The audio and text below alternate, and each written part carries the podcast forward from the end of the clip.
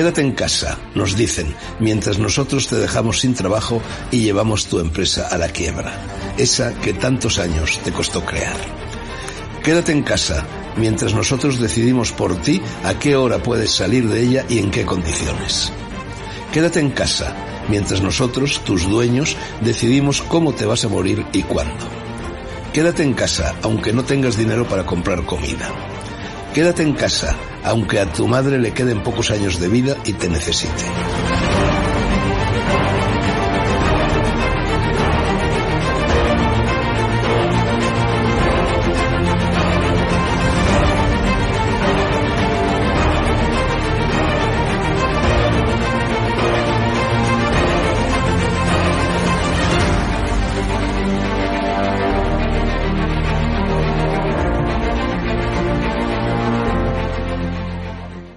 Hecho, hay un conocido periodista con un canal en YouTube que los programas sobre que, que la pagar eran día sí, día también.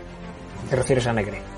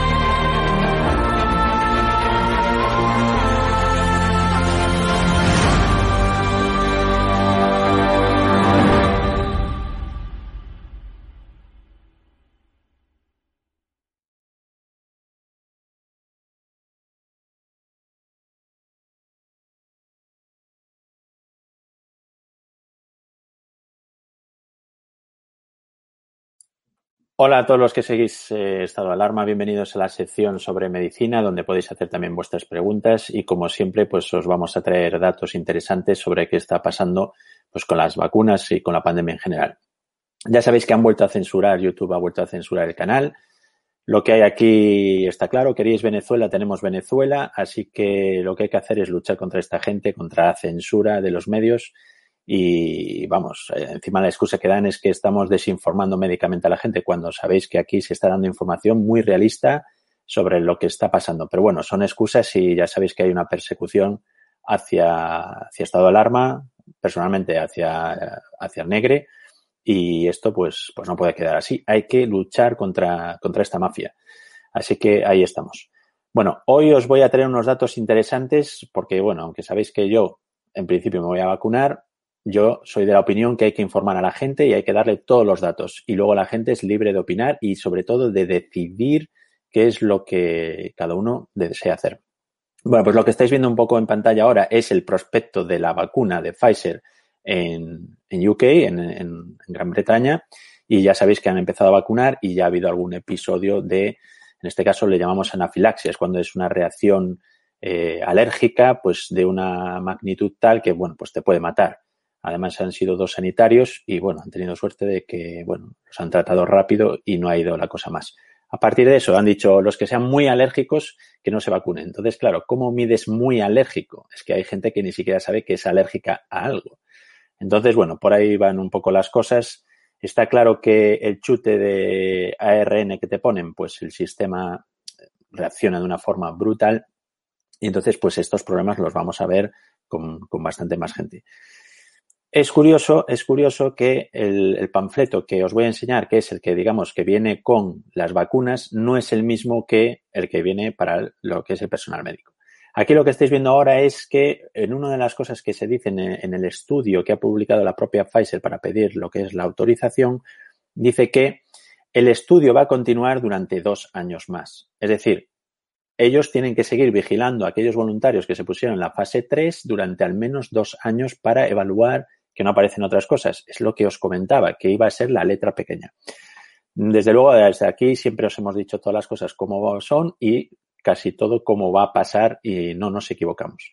La letra pequeña es esta, es que el periodo va a continuar durante dos años después de la administración de la segunda dosis. Es decir, que hasta dentro de dos años, desde hace prácticamente tres semanas, pues estos van a seguir con un estudio. ¿Qué pasa? Que ahora el estudio se vuelve un estudio a nivel mundial donde lo que va a trabajar el servicio de Pfizer va a ser el departamento de alertas eh, medicamentosas donde si hay cualquier reacción adversa, pues los que estamos vacunando a la gente, pues tenemos que llamar a un número de teléfono, que además es un número de teléfono del propio laboratorio y ellos van a, van a seguir tomando las medidas y todos los datos que sea.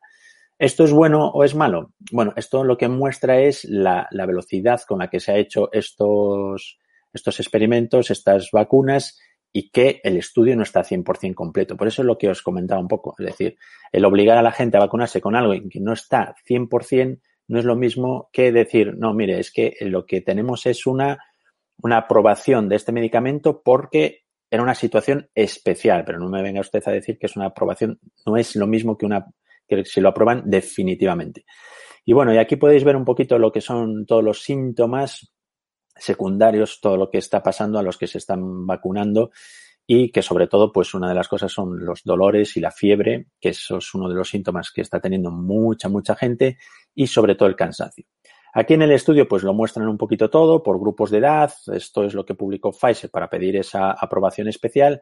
Pero me llama la atención, por ejemplo, en este estudio, que no sé por qué no está hecho, seguramente tengan los datos, no sé por qué no los han querido poner, es que, si os dais cuenta, pone los síntomas, pero no pone durante cuánto tiempo esa gente ha desarrollado esos síntomas, porque no es lo mismo tener fiebre durante un día que durante una semana, y no es lo mismo tener una miastemia, que es un dolor y un cansancio y todo lo demás durante a lo mejor dos días que durante dos semanas, porque a lo mejor te tienes que coger la baja durante dos semanas. Entonces, pues por ahí van un poquito las cosas, ¿no? Yo, eh, como, como os he dicho, como al ser médico, yo tengo que proteger a, a los pacientes, por eso creo que me debe de vacunar, pero no todo el mundo está en la misma situación que yo y la gente es libre de decidir, por ejemplo, no vacunarse.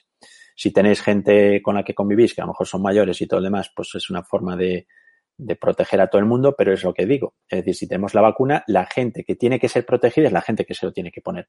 Y el chaval que no va a sufrir el COVID, pues a lo mejor pues no tiene necesidad de arriesgarse con este tipo de vacunas que todavía, como habéis visto, está en estudio durante dos años. Y la última gráfica, el último documento que os traigo, es para que veáis un poquito la comparativa, porque, por ejemplo, esto no viene en el prospecto que, podrían tener acceso, digamos, lo, lo, que son los pacientes. Tú cuando llegas allá que te pongan la vacuna, pues podrás decir, oiga, yo quiero ver el prospecto de lo que me va a poner, qué vacuna es, eso te lo tienen que decir. Y no es lo mismo lo que pone en uno para, digamos, para el público que la, la información que se ha mandado, en este caso, a los médicos sobre la vacuna. Y es curioso que en ese aspecto que solo se ha dicho a los médicos es que, pues eso, que a las mujeres en edad de, tener niños, que pueden estar embarazadas y todo eso, que se debe de excluir el embarazo antes de la vacuna. Bueno, esto es algo que suele ser normal con muchos medicamentos, eso lo sabéis. ¿Por qué? Sabemos que muchos medicamentos y muchas vacunas, porque provoca una reacción en tu organismo, pues no se administran en embarazadas, sobre todo en el primer trimestre, segundo trimestre, que es cuando puede haber sobre todo alteraciones. Entonces, normal que se excluyan las embarazadas. Pero lo que se comenta al personal médico y no se comenta al resto de la población es ese apartado que veis ahí abajo que donde pone fertilidad y pone que no, no sabemos si tiene un impacto en la fertilidad. Claro, ¿por qué no lo saben? Porque es que llevan tres meses, o sea, eso ha sido rapidísimo y entonces no pueden saber si, por ejemplo, los voluntarios que han vacunado, que están en edad de procrear, pues evidentemente tiene que pasar un tiempo y quedarse embarazada. Entonces no saben si puede haber ese tipo de afectaciones. Entonces, claro, ante este tipo de cosas es ético, y esto se lo mando al, gobierno, soy médico y no tengo ningún problema en decírselo. ¿Es ético vacunar, por ejemplo, con este tipo de vacunas a la gente joven que apenas sufre síntomas de COVID? Pues a lo mejor no es ético, ¿vale? Evidentemente, la gente dice, no, es que nos tenemos que vacunar todos porque la inmunidad de rebaño. No, mire, vamos a ver yo me pongo el cinturón cuando yo conduzco porque si tengo miedo a tener un accidente o voy un día que está lloviendo un montón o hay riesgos de tener un accidente, yo me pongo el cinturón para salvarme yo. Pero el que yo me ponga el cinturón no significa que mi acción de ponerme el cinturón vaya a salvar a un tío que va en una moto a 500 kilómetros de donde estoy yo. Es decir, el de la moto tendrá que usar el casco. Y entonces eso es un poquito lo que os quería comentar, que no tiene mucho sentido cómo nos están vendiendo lo de que todo el mundo se tiene que vacunar cuando lo lógico sería decir, no, se tienen que vacunar los que más riesgo tienen. Porque a usted si le dicen, mire, es que el 40% de la gente que tiene más de 80 años, pues tiene probabilidades de morir. Pues entonces tú, en ese riesgo-beneficio, dices, pues yo me vacuno. Porque a lo mejor lo que pase dentro de 5 años, pues tengo ahora 82, pues no sé si voy a llegar a los 87. Yo lo que quiero es vivir ahora. Pues yo como soy médico, pues evidentemente tengo que dar ejemplo, me vacuno, no tengo ningún problema, asumo los riesgos. Pero un chaval de 18 años se va a vacunar cuando sabe que apenas va a sufrir el COVID y que a lo mejor no está estudiado que hay un riesgo de, que cause infertilidad, pues no tiene mucha lógica. Sobre todo porque van a venir más vacunas. Es decir, les ha entrado la paranoia con Pfizer y con Moderna y tal y cual, cuando van a llegar otro tipo de vacunas, otro tipo de tecnología para hacer las vacunas que es mucho más conocida, que la conocemos desde hace años y que la hemos estado utilizando durante hace años. Y que es, por ejemplo, la de Astra, que puede tener menos capacidad de, eficacia, Bien, pues si tiene un 70, pues bienvenido sea un 70. Si tiene un 80, pues mejor todavía. Si tiene un 50, pues también. Pero en principio son vacunas que a largo plazo sabemos lo que no es esperable que pase. En cambio, con este tipo de nuevas vacunas, pues no lo sabemos de todo. Es más, en el 2018, en el 2018 todavía se cuestionaba cuál era la mejor ruta para inyectar el ARN dentro de las personas. Es decir, todavía no se conocía porque el ARN se podía soltar libremente, lo cual daba unas reacciones brutales, o, pues como lo están intentando ahora, dentro de unos liposomas, que es una especie de cápsulas que se deshacen en nuestro organismo, y el ARN pasa a las células para que las células hagan la proteína y la proteína nos dé luego la, la inmunidad. Entonces, ¿qué pasa? Que es una tecnología tan tan reciente que incluso lo intentaron hacer para el virus Zika y con el virus Zika no consiguieron un buen resultado. Y eso fue ayer, como quien dice. Entonces, bueno, creo que, que como todo, la gente se ha dado cuenta de que lo han hecho muy, muy mal y ahora pues se quieren poner la medalla de que vamos a vacunar a toda la población. Entonces, yo creo que tendríamos que tener más cabeza. Gente de mucho riesgo, evidentemente hay que vacunar porque sabes que en la lotería que tienes es muy probable que te toque pasarlo muy mal. Gente que tiene riesgo de ser ingresado en un hospital, que también lo sabemos porque ahora tenemos miles y miles de datos, pues probablemente también debamos de vacunarlos. Y evidentemente después, pues todo el personal sanitario, probablemente las Fuerzas Armadas, las Fuerzas de Seguridad, esa gente es probable que se debería de vacunar porque, pues para protegerse. La población normal, normal, quiero decir, todo el mundo es normal, pero por ejemplo, población a lo mejor de menos de 30 años, pues no veo mucho el interés de esa carrera por vacunar a todo el mundo. Entonces, bueno, ahí es por donde andamos. Bueno, después de este, de este monólogo que acabo de hacer, vamos a empezar con vuestras preguntas si las tenemos y si os voy a comentar más temas un poquito más adelante. Javi Marzal dice, aparte de las vacunas, ¿existen estudios sobre medicamentos para tratar el virus? Bueno, es una buena pregunta, Javi. Vamos a ver, sí que existen eh, nuevos medicamentos que van a venir. Ya os comenté en el programa que hay un medicamento que a mí me gusta especialmente, que lo ha desarrollado Lilly, es también un laboratorio americano, y que son unas, unas inmunoglobulinas que van y se pegan al virus y entonces el virus no es capaz de contagiarnos, no es capaz de, provocar daños y ya está. Y es un, suelen ser tratamientos muy seguros. Suelen ser tratamientos muy seguros. Entonces, ese tipo de tratamientos eh, me gustan bastante. Después se están descubriendo eh, lo que pasa es que está en fase animal, lo han hecho con neurones, eh, otro tipo de medicamentos que también disminuye rapidísimamente en 24 horas la capacidad de contagio del virus, ¿vale? Entonces eso, eso va a llegar, pero eso va a tardar, si las vacunas han tardado porque tienen que pasar la fase 1, la fase 2 y la fase 3, pues por ejemplo, el medicamento de neurones que se ha visto que ha sido muy eficaz, pues todavía está en la fase animal, es decir, ahora tenemos que ir a probarlo en humanos, que no haya ningún problema, luego la fase 2 y luego la fase 3, es decir, que puede tardar un año. ¿Cuál es la ventaja de esto? Aunque parezca que ya tenemos las vacunas y todo lo demás. Bueno, pues que después vas a poder eh, tener opción de vacunarte o de si tienes algún problema, pues imagínate, tienes 18 años, no te vacunas porque dices, oiga, yo esto no me lo meto. Coges el coronavirus y tienes la mala suerte de que tienes sintomatología grave, va a haber medicamentos. Entonces por ahí van un poco los tiros. Y luego están desarrollando algún otro medicamento más que va a llegar pronto, pronto, pero bueno, pronto estamos hablando de que a lo mejor un año. Menz nos dice, dicen que los hipertensos no se las pueden poner. Y otra pregunta, ¿los anticuerpos tienen una duración solo de tres meses? Bueno, vamos a ver, los hipertensos se la pueden poner, ¿de acuerdo? el único problema que ha dado ha sido con gente que ha tenido reacciones alérgicas. Es que, vamos a ver, el gran problema de las vacunas de ARN es que la, generan una reacción en nuestro organismo defensiva eh, tan brutal que, por eso hay gente que lo pasa mal y por eso aparece la fiebre y por eso aparece lo demás. Así como otras vacunas, digamos, que van más despacio y van generando esa inmunidad porque las van poco a poco reconociendo nuestro organismo, daros cuenta que las vacunas de ARN lo que pasa es que llegan, entran en nuestro organismo y de repente un montón de células, de nuestras propias células, se empiezan a crear ciertas proteínas. De repente tenemos un montón de proteínas que no son nuestras, que son similares a las que tiene el virus y, y que llenan, nos llenan. Entonces, las células que trabajan en la inmunidad, de repente dicen, esta proteína no nos muestra, hay que cargársela. Entonces la detectan y empiezan a generar también una reacción para eso. Entonces es cuando ahí pues tienes la miastemia, tienes la fiebre, porque es una reacción inmunológica. Un poquito lo, que pasa en el lado contrario con el virus, que también a veces con esa reacción de las citoquinas, pues al final termina provocando daños en el paciente. Es un poquito eso. Pero la ventaja es que esa proteína no nos destroza por dentro y el virus en principio pues sí. Así que van por ahí un poquito los tiros. Más preguntas. Bueno, creo que me quedó una parte eh, de responderte. Ah, sí, lo de los anticuerpos. Vale, los anticuerpos no es que solo duren tres meses. Mm, por ejemplo, mirar, eh, nosotros que estamos en el hospital normalmente nos están haciendo muchas serologías y muchas PCRs. Cada vez que tenemos contacto o tenemos que hacer alguna anestesia para los pacientes que tienen PC, que son positivos al coronavirus, pues después nosotros nos tenemos que someter a pruebas. Entonces, lo, lo que estamos viendo en la gente que ya lo pasó, incluso en el mes de mayo, es que algunos todavía tienen anticuerpos y otros pues ya les han reducido mucho. Estamos hablando de mayo, es decir, llevan algunos pues bastantes meses con anticuerpos. ¿Qué supone esto? ¿Supone que se van a quedar sin inmunidad?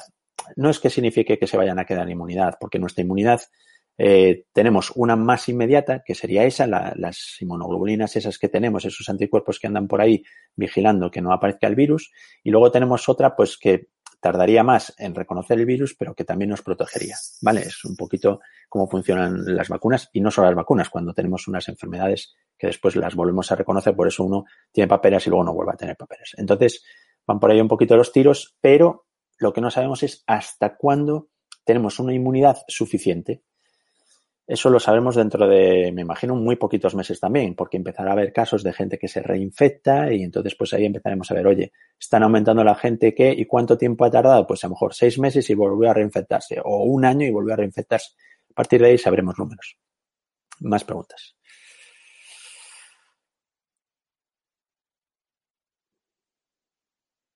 Dice Pedro que las personas que ya tuvieron la COVID no, no tienen que vacunarse. Evidentemente, es verdad, las personas que han pasado el coronavirus ya tienen sus anticuerpos, ya tienen todo, es como si se hubieran puesto una vacuna, pero una vacuna real que se llama coronavirus, entonces esos pues no, no necesitan volverse a vacunar. De hecho, pues no deben de vacunarse y si, y yo me imagino que si empiezan a hacer las cosas un poquito bien, que de momento las están haciendo como el culo, pues si las hacen bien, pues a la gente que hubiera tenido riesgo o que crean que han podido pasar la enfermedad, deberían de hacerle a lo mejor una serología para descartarlo y si da negativa, entonces usar la vacuna. De esto tampoco se habla. Pero bueno, es que ya sabéis que tenemos unos comité de expertos brutal. Pero bueno, ahí estamos. Javi dice, ¿crees que se están diagnosticando como COVID otros procesos gripales? Entiendo que la protección que utilizamos ahora hace que estemos protegidos ante todos los virus, pero tanto como para que haya desaparecido la gripe común. Bueno, vamos a ver. Eh, va a haber bastantes diferencias entre lo que es la gripe común y lo que es el coronavirus. ¿Vale? Por, por un poco el tipo de cuadro, sobre todo respiratorio, que nos da. Así como el coronavirus da un, cuadro de tos seca, de una dificultad respiratoria importante, la gripe pues te da más pues una rinitis y un poco de malestar y la tos viene mucho después.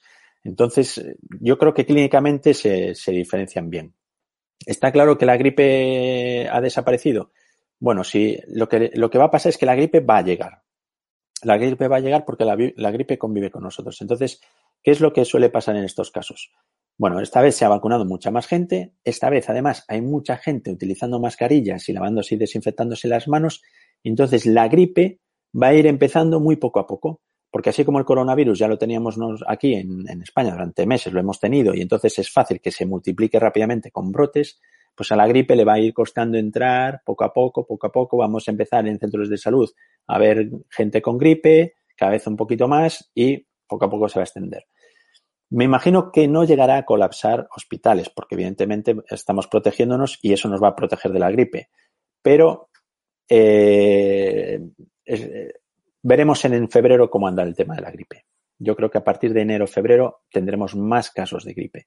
Evidentemente, no como, como hemos tenido otros años, por lo que he dicho, porque hay mucha más gente vacunada y mucha más gente poniendo defensas, entonces a la gripe le cuesta encontrar a quien infectar. ¿Qué es lo que va a pasar con el coronavirus? Cuando empecemos a estar vacunados, gente que ya lo ha pasado también, encima de las mascarillas, pues al coronavirus le va a costar un montón encontrar a quién contagiar. A lo mejor ahí es cuando se tiene que proponer el hacer un, buen confinamiento y erradicar a lo mejor el coronavirus, aunque eso va a ser muy difícil.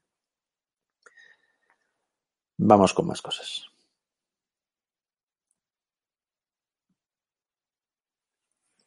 Carmen dice, desde que empezó el COVID, mi marido y yo tomamos el, el dióxido de cloro, que yo misma preparo en casa y estamos mejor que nunca. Bueno, vamos a ver. Eh, yo creer, o sea, una cosa es tener fe y otra es que sea, o sea, eh, científicamente. Entonces, eh, ya os aviso que estamos preparando un programa especial, un debate con gente que es eh, incluso de Médicos por la Verdad y otro tipo de médicos y todos juntos vamos a debatir lo que son a favor de vacunas o en contra. Vamos a debatir el dióxido de cloro y otros medicamentos y os vamos a exponer todo. O sea, la idea de estado de alarma es no ocultar nada a la gente. Entonces va a haber un debate con, con varios médicos y cada uno va a defender una posición. Entonces ahí la gente va a poder optar. Sobre el dióxido de cloro, vamos a ver, yo entiendo que si el dióxido de cloro realmente sirve, lo que hay que hacer es probarlo. Como todas las cosas, se prueba. Es decir, imaginaros, cuando fue lo de la cloroquina, ¿Qué pasó al final con la cloroquina? Se hizo un macroestudio y se dijo, no tiene mayor beneficio. Pues con, con algún antiviral, que también de repente el Remdesivir o el Remdesivir, esta es la salvación, se hicieron estudios y se vio que no era tal panacea y que no era tan útil. Entonces, todas las cosas se tienen que demostrar. Sinceramente, si nosotros tuviéramos un arma como el dióxido de cloro que es capaz de curar a todos los pacientes, imaginanos, nosotros tenemos, hemos tenido, por ejemplo, más de 30 médicos que han muerto. Entonces, no vas a dejar morir a tu compañero si sabes que tienes algo que lo va a curar. Entonces, sinceramente, yo entiendo que el dióxido de cloro, pues a lo mejor a alguna gente le ha sido eficaz y a lo mejor a otros no. Si lo comparamos a lo mejor con un placebo, a lo mejor vemos que no tiene ninguna eficacia. Por tanto, yo estoy a favor de que las cosas se estudien y se prueben. Es decir, coges un estudio, a unos les das nada, a otros se lo das y haces un estudio y lo demuestras. O sea, una vez se demuestra, pues entonces podemos tomar medidas es una cosa que se conoce desde hace mucho tiempo. Si fuera así, como mucha gente habla del dióxido de cloro, pues podría curar, por ejemplo, el VIH, podría curar, pues, por ejemplo, muchas otras enfermedades. Y, no es así.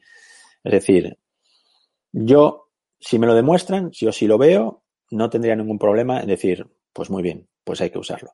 Pero es que eso no se ha demostrado y, ahora mismo, pues, eh, digamos que hay mucha gente que lo está utilizando y que hay gente que dice por su experiencia que le está funcionando. Bien, pues entonces alguien tendrá que coger la batuta y decir, voy a hacer un trabajo, voy a hacer un estudio sobre esto. Pero, desgraciadamente, yo os diré que, pues, no, no creo que, que dé un resultado como para decir esto lo cura todo. No creo que, que cure el coronavirus. Más cosas. María Cruz nos dice, yo creo en Dios, creo en la conciencia y creo en la inteligencia emocional de las personas. ¿Los enfermos de Alzheimer se les puede vacunar? Gracias. Bien, se les puede vacunar sin ningún problema a los enfermos de Alzheimer. De acuerdo. O sea, es además un grupo de riesgo, sobre todo si es un Alzheimer avanzado, es un grupo de riesgo y se les puede vacunar. No van a tener ningún problema. Vamos a ver, la, los problemas que puede haber con la vacuna los problemas, de, vamos a decir, graves son que te dé una reacción alérgica al momento, con lo cual hoy en día los centros de salud están preparados para atender eso, o los síntomas que te da secundarios, digamos, pues la fiebre y todo lo demás, que en una persona que está pues con malas condiciones, pues que a lo mejor la desestabiliza. Imaginaros un gran cardiópata, alguien que tiene muchos problemas de corazón, que incluso con la fiebre o cuando coge un resfriado se descompensa. O incluso puede pasar con un diabético que está muy mal controlado. Pero en principio el riesgo-beneficio va a ser mucho mejor el de vacunarse. Entonces yo creo que ese tipo de pacientes que sufren de Alzheimer deberían de vacunarse porque es bueno para ellos.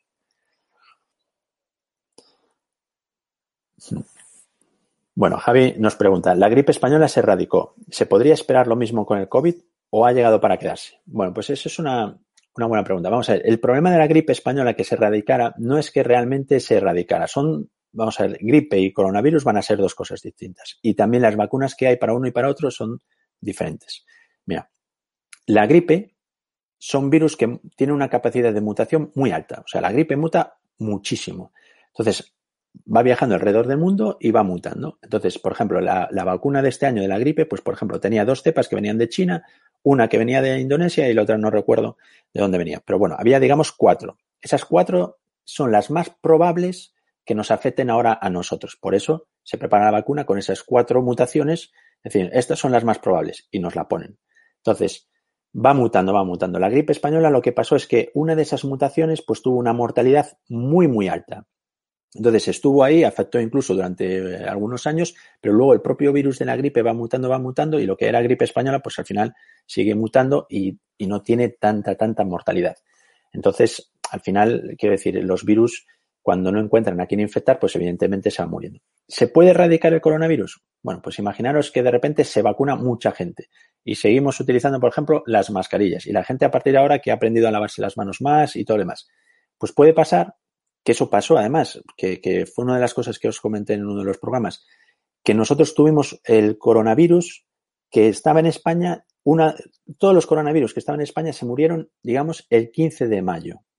Y a partir del 15 de mayo estábamos libres de coronavirus, pero los coronavirus volvieron a venir de fuera de España. Entonces, ¿puede llegar a erradicarse? Podría llegar a erradicarse. Es decir, si se hacen buenas campañas preventivas, mucha gente se vacuna y seguimos limpiándonos las manos y todo lo demás, salvo la mascarilla en la calle, que ya sabéis que estoy en contra de eso, se puede llegar a erradicar este coronavirus. Más cosas.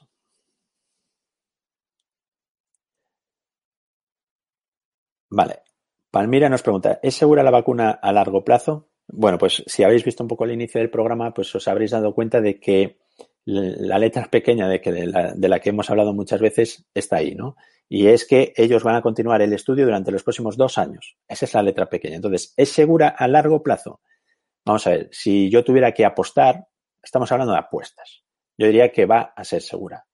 Pero si me dices, ¿y las tienes todas contigo? Yo te diría, no las tengo todas conmigo. Es decir, ¿por qué? Porque hay una serie de cosas que se llama autoinmunidad que pueden originarla. Pero no solo esa vacuna, más cosas pueden generar autoinmunidad. Entonces, eso es lo que tienen que probar en ese estudio de dos años. Y por eso la aprobación que le ha dado la FDA, que se le ha dado esta madrugada, es específicamente pone de urgencia. Es decir, no es una aprobación de mañana puede usted vender eh, lo que quiera. No, le estoy dando una autorización especial durante un tiempo especial. Y ustedes tienen que seguir haciendo este estudio. ¿Por qué? Porque a la mínima que haya, van a cortar esa autorización.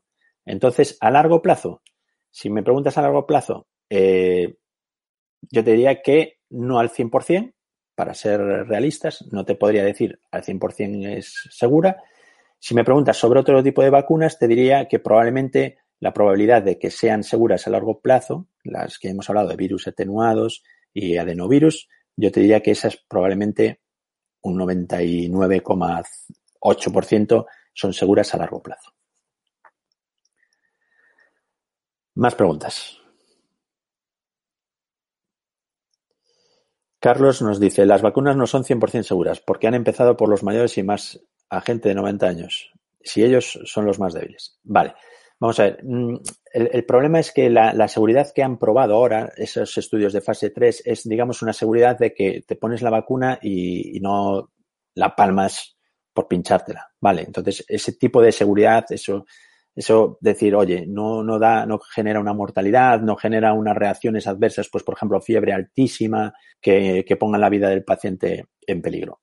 Entonces, en principio son seguras, o sea, en principio son seguras para poderse vacunar, vas, te vacunas y eso, dolor en el brazo puedes tener, muy probable, dolor de cabeza muy probable, fiebre, 50% de la gente, ese tipo de cosas. Entonces, es segura que surjan problemas a largo plazo, eso es lo que no es 100%. Por eso, dices, tú están vacunando a la gente mayor. Claro, pero es que la gente mayor, daros cuenta, es que la gente mayor, por ejemplo, de 80 años tiene un 40% de mortalidad. Y entonces, si coges un coronavirus, tienes un 40% de probabilidad de morirte. Y con la vacuna sabemos que la probabilidad de que tengas un efecto grave adverso ahora mismo es muy, muy baja. Entonces, si lo pones en la balanza, pues evidentemente hay que vacunarse. Más preguntas.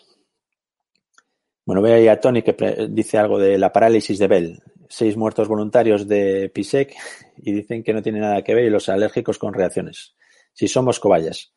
Bueno, Tony, vamos a ver. La parálisis de, de Bell, que es una parálisis del nervio facial, eh, esto incluso a veces, si, por ejemplo, alguien que va en el coche a lo mejor va fumando, lleva la ventanilla, lleva la ventanilla abierta y todo lo demás, pues eh, el propio frío, el propio frío le puede provocar una parálisis de ese tipo, ¿vale? Entonces hay que tener cuidado con esas cosas. En principio no os preocupéis por eso, de verdad. las vacunas hasta ahora mismo son seguras.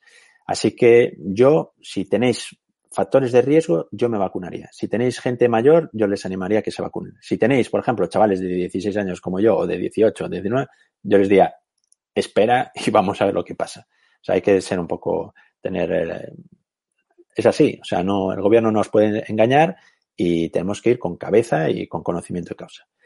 Bueno, pues por hoy ya se nos acaba el programa. Si ha quedado alguna pregunta, espero responder en, el próximo. Y sabéis que, que en el próximo espero tener a gente de Médicos por la Verdad y generaremos un debate y ahí estaremos. Espero que os haya gustado el programa y espero que también que apoyéis a Estado de Alarma. Venga, un saludo a todos. Y otra de las líneas de trabajo es también eh, eh, minimizar ese, ese, clima contrario a la gestión de crisis por parte del, del gobierno. Van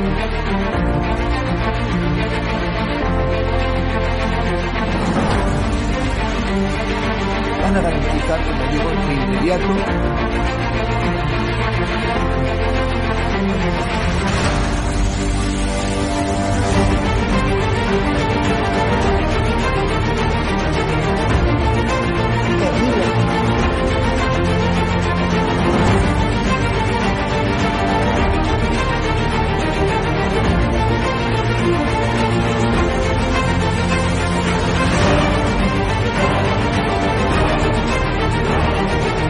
se trata de limitar la libertad de expresión, pero sí se trata de limitar el que se puedan vehicular falsedades a través de los medios de comunicación que hoy son los periódicos, las radios, las televisiones y también las plataformas digitales.